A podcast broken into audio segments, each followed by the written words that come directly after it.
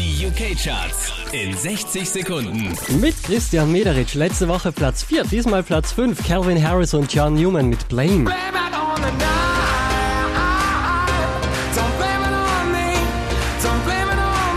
Zwei Plätze runtergekracht, Platz 4, Sigma Changing.